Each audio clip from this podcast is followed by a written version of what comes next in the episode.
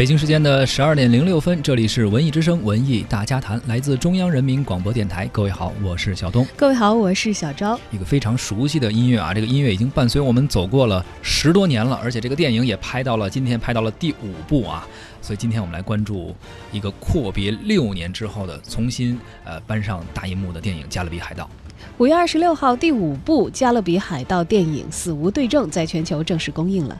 虽然该片的口碑和预期相比呢，其实可能还有一些值得商榷的地方啊，但是呢，并没有影响它的票房一路走高。在国内上映几天，票房目前已经是突破了七亿大关了，排片比排片比呢占到了六成之多，票房占比更是超过了八成。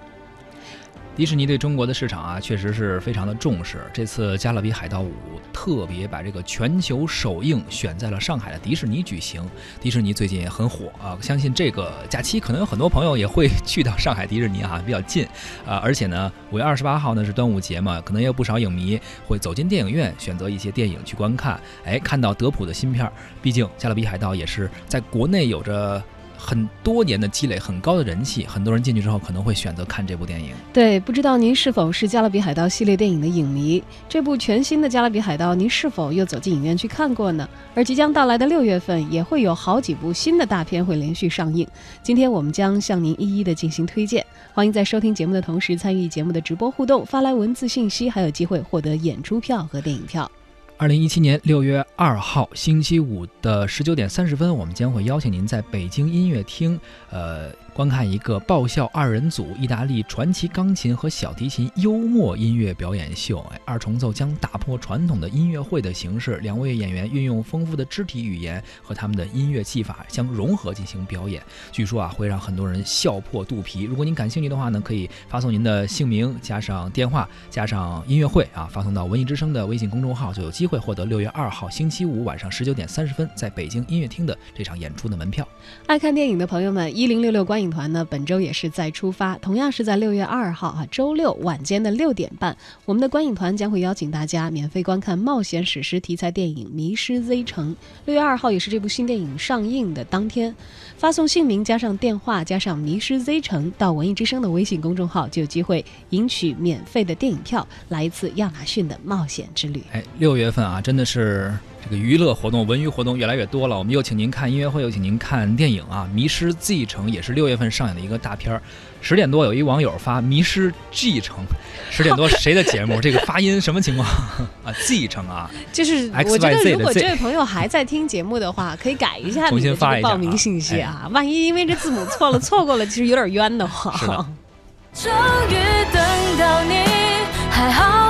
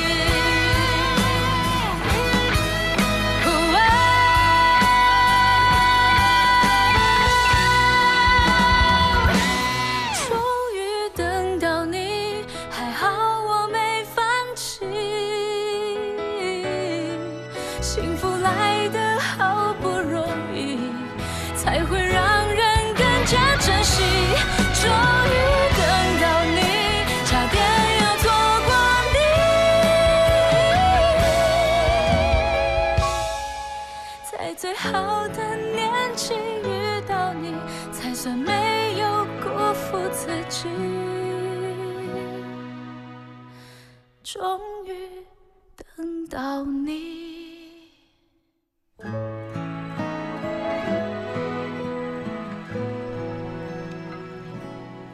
终于等到你啊！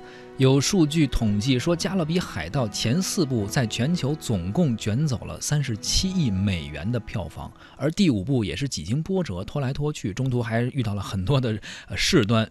终于隔了六年才上映。当杰克船长再度回归的时候，很多铁杆影迷们也真的是激动不已的感慨说：“终于等到你，还好我没放弃。”但是也有不少人看完电影之后发现说，虽然有新的剧情，也有新的演员角色加入啊，但是似乎好像还是老一套。喜欢的人还是喜欢啊，呃，好的就是这一口。人家不管你剧情有什么多大的变化，铁杆粉丝啊，很多人就说说忽略剧情看视效，看到德普就很好。嗯，而且这么些年了，就是德普还是一直当男主角。我觉得就像任何一个系列片，像这个《谍影重重》啊，有马特·达蒙就卖座，那没有就觉得不是这个系列了。是。当然，零零七每一次换换主角的时候也很谨慎，他至少会让一个演员就是固定演很长时间、好几部的这个零零七，加深大家的印象啊。德普当然也会起到这样的作用。是，作为喜欢这部电影的人来说啊，比如说我们这个网友。众山奥里，他的观后感可能代表了一部分啊这一类典型的资深粉丝的态度。他说：“作为《加勒比海盗》的脑残粉，必须打满分。能在有生之年看到黑珍珠号重返大海，真的是激动人心。整体来说，第五部比第四部要好很多。这第四部得多差呀！” 不过剧本确实一般啊啊！但是呢，他也说《加勒比海盗三人帮》能够再聚首，特别催泪，情怀满满。看完之后，最后还有彩蛋，能够全看完的，一定是真爱，这就是真爱粉儿啊！对，演什么都喜欢。你看，看了一个系列了，不管怎样，他带着自己的青春记忆啊，这个你看，我们都从二十几岁看到三十几岁了，带着自己的情怀来看这个片儿的，甚至有的人可能那会儿更年轻一些。说到底，看的就是一段记忆啊，消费的就是这个情怀。不过，即便是刚才这位像他这样的真爱粉，也提出了说剧本可能有些让人失望啊，但是对他们来说可能并不那么重要了。不喜欢的人呢，就会觉得哎呀，系列电影，哎呀，套路。像这位网友 Allen 就说了啊，说真的越来越无聊了，而且视觉效果还倒退。因为其实《加勒比海盗》的视效，它从第一部开始，它的起平线是很高的。是，他说，而故事呢，也就是乱编，骗点眼泪都不给诚意，这个系列可以不用再继续了。哎，弃弃剧，这叫弃片儿了。嗯。还有网友 N H M 零幺二他说，没有了灵魂的杰克船长，也再无海盗与冒险，这样的《加勒比海盗》没有必要再继续下去了。呃，这不是一部非常难看的电影，但是百分之百，他认为这是一个烂片儿。当然了，这个仁者见仁，智者见智啊。大家喜欢或者不喜欢都有自己的理由。或许是爱之深，恨之切啊。一部迪士尼的超级系列电影，十四年的时间拍到第五部，确确实实是很多人为之着迷，也确确实实有真金白银替他买单的。他总是有他成功的原因吧啊。我们先来看看这一部《死无对证》讲的是什么。由哈维尔·巴登饰演的萨拉查船长啊，率领着一众夺命亡灵水手，逃逃出了百慕大的三角洲。啊，他们扬言要杀进这个世界上所有的海盗，其中这个头号目标啊，就是大家非常熟悉的这个杰克船长。而德普饰演的杰克船长发现这件事儿了。他要是想改变命运，唯一要做的就是找到传说中海神波塞顿的三叉戟，拥有它就能够拥有统治整个海洋的力量。为了获得这件神器啊，杰克船长被迫和天文学家卡琳娜·史密斯以及年轻的皇家海军亨利联手出击。依靠他那艘破破烂烂的啊黑珍珠号，杰克船长一行三人孤注一掷，与命运展开较量。就是这么一个剧情啊！我们也请到了影评人，我们文艺之声的媒体观察员韩松洛，他来谈一谈观后感。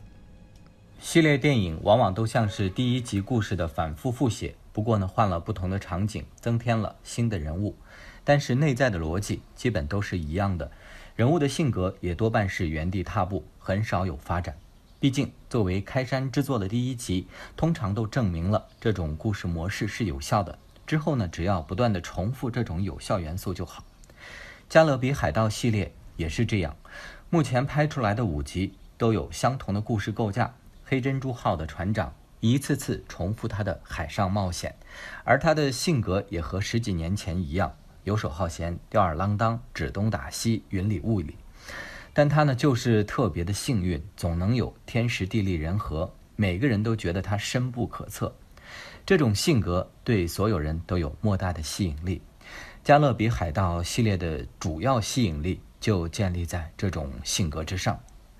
这个系列的故事和我们的盗墓故事其实也异曲同工，都是讲述在某个神秘区域的冒险，由此带出神话或者是历史。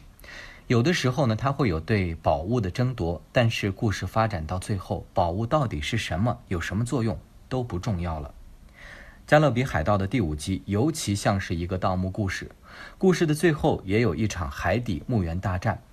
这场海底墓园大战也是这一集最具想象力和最精彩的部分。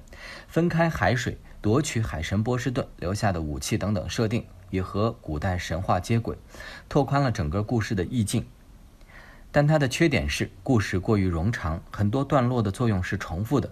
在海底大战的高潮到来之前，观众的情绪已经因因为被反复的调动而陷入了疲倦。其实我觉得韩松洛说的这个观众的情绪陷入疲倦啊，嗯可能是追这个系列追的越多的人会越强烈的一个感受。越了解里面那些套路，铺垫太多。呃，小东追过这个系列吗？我看过，但是我其实看不太下去。就是这是唯一的一个系列电影或者叫大 IP 里边很多拥呃拥有很多粉丝的电影中，唯一一个我不太看得下去。即便是变形金刚，我都能看得下去。是？吧？这个反正就觉得。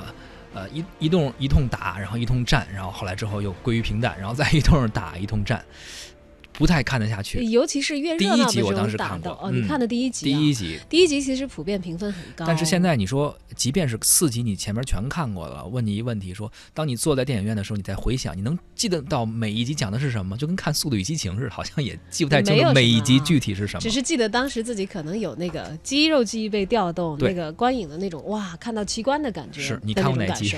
我看过第四集，第四集据说评分好像一般哈。对，咱俩你看各啊占一头儿，看了啊评价最高的一集和评价最低的一集。我当时其实觉得那部还挺好看的，为什么呢？其实我完全记不起来它的完整情节。嗯那你能？记住什么？我能记住那一集有不老泉，那个泉水是倒着流的，因为啊好像喝啊啊那泉水长生不老还是怎么着？嗯，呃，还有。这是女儿国的巧妙。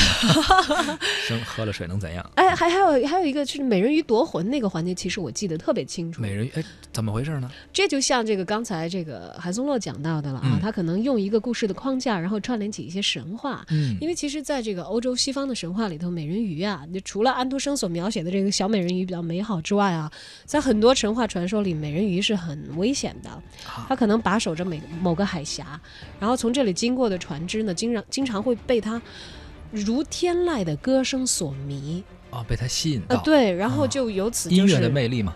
呃迷失了自己的方向，也忘记了自己的目的，就甘愿跟他一起沉入海底。他就这样来诱骗这个过往的船只和人类，啊，这是琵琶，这是琵琶精的故事，是吧？不能听他这个，一听他的音乐就会夺魂，呃，夺魂摄魄。哇，你对中国传统文化的这个，所以跟《西游记是有着 异曲同工的地方，是吗？所以他那个，呃，我为什么对这个片段印象那么深？其实这个传说是反复听到过了，是，嗯因为那年呢。他那个就是设计了德普船长和他的一些小伙伴们，当然不嗯是乘坐黑珍珠了，都路过一个狭长的一个海峡，他们就会遇到美人鱼。啊，而这帮美人鱼被营造的非常非常之美，就是你看的都醉了。我是觉得谁不会勾魂夺魄，就谁到那个场景都忍不住会，嗯，因为他是让所有的水手就是堵住耳朵。不能听耳，塞完全不嗯能听，但是他光是看到那些美丽的人鱼浮出来，在对他唱歌的时候，就有人就听了，是。就陷入其中。那帮美人鱼全是找的顶级超模来扮演。哎呀，第四部一定要重温一下，今天对关键看一下这个环节啊。今天我们看不到，但是嗯我把那段录音找出来了，大家可以感受一下《美人鱼夺魂曲》到底是怎么夺魂的。My heart is pierced by Cupid, I disdain all glittering gold. There is nothing can console me but my jolly sailor boat. Come, all you pretty fair maids, whoever you may be, who love a jolly sailor boat that plows the raging sea. My heart is pierced by Cupid, I disdain all glittering gold. There is nothing can console me but my jolly sailor boat. My heart is pierced by Cupid, I disdain all glittering gold. There is nothing can console me but my jolly sailor boat.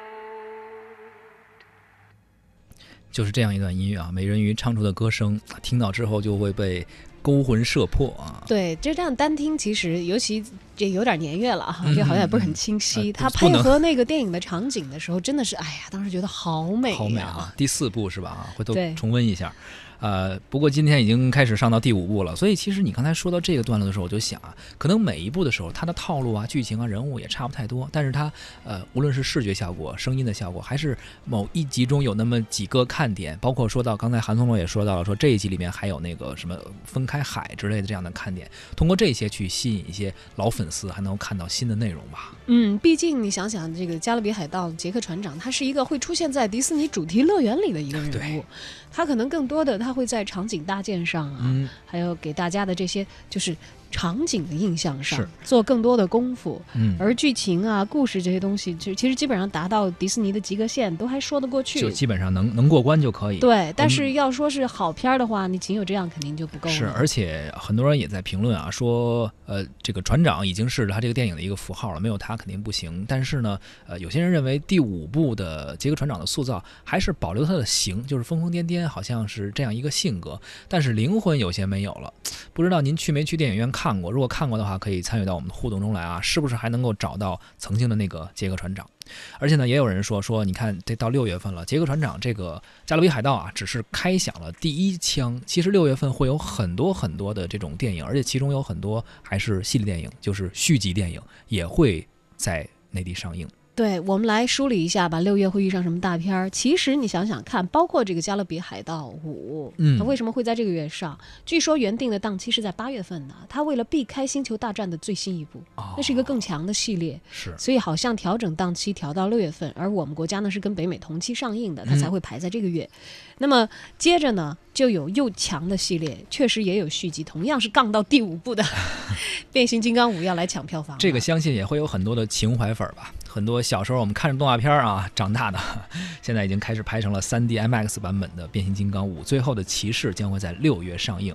呃，以及我们文艺之声将要包场请大家看的《迷失 Z 城》，据说也是一部非常不错的电影，还有《雄狮》也都是定档在了六月份，包括还有《神奇女侠》已经《异形之契约》，包括《新木乃伊》等一批好莱坞大片将会组团来袭，而且，呃，真的是有点为六月份的国产电影担忧啊，捏一把汗。那估计没有太多的空间了吧？没有太多的就是你看这些片子一排，基本上这个月可能一些黄金的时间都已经被占满了。满了，嗯，还有这个《赛车总动员三》，这也是一直比较有口碑的一个系列啊没。错，极速挑战，以及刚刚上映的《哆啦 A 梦：大雄的南极冰凉大冒险》，你说嗯这个粉丝基础更是自不必多言 了。全都是记忆，全都是童年的那些啊，我们的情怀，很多人应该又会走进电影院为他去买单吧。嗯，当然，这个买单的过程是否呃心甘情愿，可能这走进电影院之前，只要愿意买这单的人，可能都觉得嗯，就无所谓的事儿，我得要去一下啊。对那除非这个片子特别烂，你觉得我的钱被坑了，我的情怀 就被大家利用了。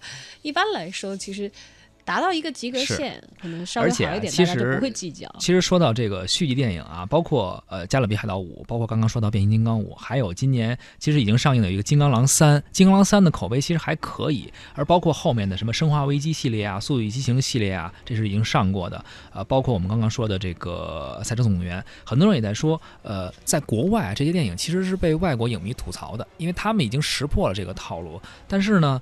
呃，你有一个赚赚钱的品品牌吧，一个招牌吧，还是得继续拍。所以也有一种言论说，呃，这些电影在国外虽然被影迷吐槽，但是到咱们中国的电影市场来说，还能再捞一笔钱。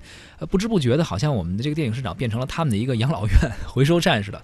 拍到了第八部，很多电影还在捞钱。我觉得这个就跟这个社会文化环境有一些关系了啊。嗯咱们国家毕竟开放，可能才短短只有三十几年的时间，而他们建这个套路是已经有多久了啊嗯虽然电影也是在不断的向前在发展，其实你现在在中国的一线城市，你在北上广，你问问也有很多影迷也已经对于那种奇观式的展现感到很疲劳了，是，也会在电影院里好莱坞大片儿啊最热闹的场景里头睡过去。嗯，但这个你倒退十年二十年，可能大家走进影院看的就是这些东西。对，但呃，而且你说像咱们很多这个年纪的人吧，比如说三十多岁或者二十多岁的呃朋友，可能也都是看着这些所谓 IP 也好，或者这些什么变形金刚啊、啊哆啦 A 梦啊，在童年的时候有下非常深的记忆的。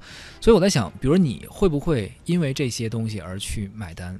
就像你小时候看过，你小时候看什么《花仙子》？不会，不会吧？我就看的是哆啦 A 梦，哆啦 A 梦对，就看的是哆啦 A 梦。就是说，它如果承载着你幼时的记忆，那么他再去拍电影的时候，你是不是还会去买票？我会先考察一下。是是像我我这么谨慎，我会先问一圈周围去看过的人，啊就是如果资深粉没有太多吐槽的，我时间又可以的话，我肯定会去看一下，啊是吧？对，但是我一般不会专门列这个计划为这个情怀买单，因为还是会比较理性，是吧？对啊，情怀是自己的呀，你不一定非要给他买票才代表你有情怀啊。更何况这么多年过去，原著作者都已经去世了，嗯，他其实只是在这个很雄厚的基础上，你看它衍生出来的东西有没有生命力，考察的是后来人的创作。是的，所以你还算是比较理性那一波了啊。其实最好的方法还是关注我们文艺之声的微信号吧，我们经常会包场请大家看电影。对，大家钱上也没有损失，只要你觉得哎这点时间哎不是损失就可以了。好了，下半时段继续聊。